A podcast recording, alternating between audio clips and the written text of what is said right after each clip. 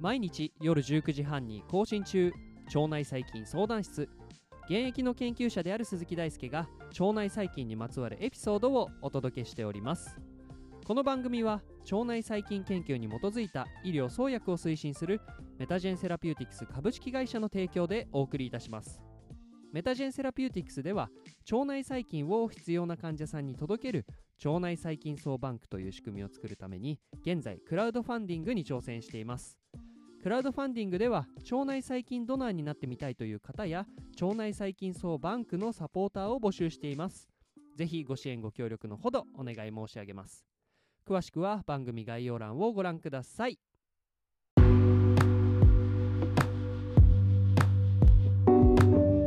ということで皆さんこんばんは。本日はエピソード283ということでえ引き続きうつ病指導のシリーズ本日もお話ししていきたいと思います。今日はですね、えー、実際に、えー、腸内細菌層とうつ病の関係についてお話をする上で今日はうつ病患者に多い腸内細菌と少ない腸内細菌という題でお話をしていければと思います。今回はうつ病患者の腸内細菌層を調査した2015年のオルタード・フィーカル・マイクロバイオタ・コンポジション in Patients with Major Depressive Disorder という研究をご紹介します。この研究ではうつ病患者46名と健康な方30名の腸内細菌層を比較することによってその違いを見ていきます。でこの46名の中にはですね、えー、ハミルトン、え、ディプレッションレーティングスケールという、まあ、そのうつ病の、えー、尺度というか、まあ、評価指標みたいのがあるんですけれど、まあ、これによって分類される異なる程度のうつ病患者さんを含んでいました。でこのハミルトンディプレッションレーティングスケールの値が大きいほど、え重症になってくるんですが、えスコアが20以上の場合には、え活動期にあるうつ病患者としてアクティブ、え MDD MDD っていうのは、えー、大うつ病障害、えメイジャーディプレッシブディソーダーというところで、まあ、うつ病ですね。で活動期の、え、うつ病の患者さん。でこの方が29名いてまた20未満の場合には落ち着いているうつ病患者ということでレスポンデッド MDD でこの方が17名。で計46名の方がこの評価では参加しています。参加者は中国の浙江省の病院にて募集されています。でデータは 16S のリボソーマル RNA 遺伝子によって腸内細菌叢を評価するほか血中の炎症マーカーなども評価しているというのがこの研究の概要になります。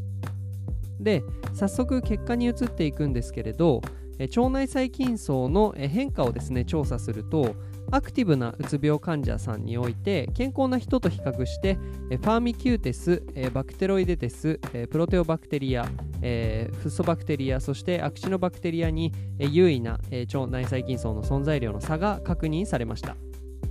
で、まあ、これは科と呼ばれる英語で言うとファミリーと呼ばれるちょっと大きめの分類での腸内細菌層の違いなんですけれど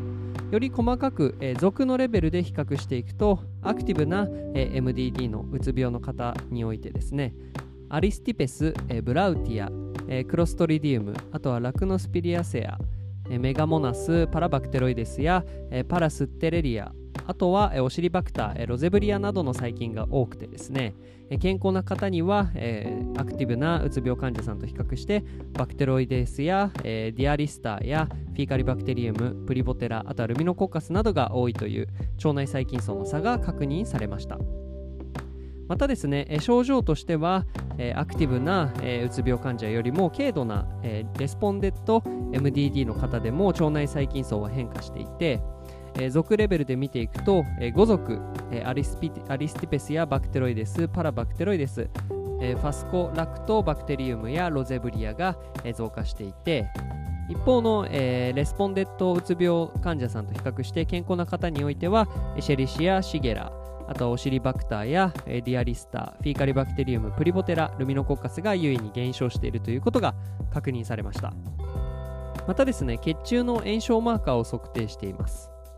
でまあ、炎症が重要なのは、えこれまでうつ病の、えお話でよく出てきたと思いますが、えここで念のため復習しておくと、まあ、観察結果としてにはなるんですけれど、まあ、うつ病患者の方において、えー、程度の低レベルの炎症が慢性的に続いているということが観察されています。まあ、ここからですね炎症がうつ病と関係があるということで現在考えられているんですけれど、まあ、そんな感じで血中の炎症マーカーを測定するということもやっていました。でここでは、え血清中、え血中の炎症バイオマーカーの濃度はアクティブなうつ病患者およびレスポンデッドのうつ病患者ではですね、えー、健常者、え、健康な方と比較して、え有意差は確認されませんでした。またですねこの炎症マーカーと、えー、腸内細菌の存在量についての相関も評価したところ、えクロストリディウムのみが、え血中の一部のバイオマーカーと負の相関関係を示していたということが確認されます。またフィーカリバクテリウムの相対的な存在量とうつ病の重症度には負の相関関係があるということも確認されました、まあ、ここでの、えー、得られた共通した理解としては、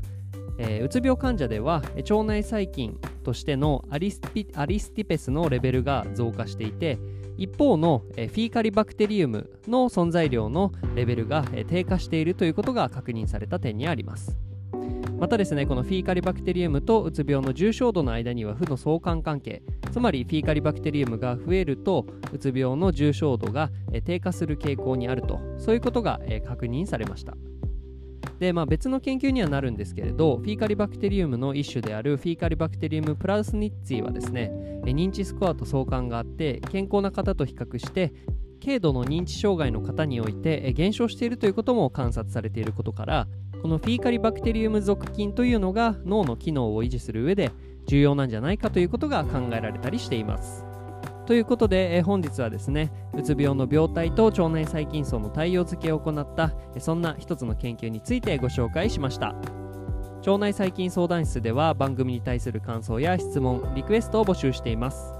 Twitter や Instagram、Apple Podcast、Spotify からいつでもご連絡ください。え本日参考にした文献はですね概要欄に載っていますので気になる方は是非現地論文もチェックしてみてください。この番組はメタジェンセラピューティクス株式会社の提供でお送りいたしました。それではまた明日お会いしましょう。バイバーイ。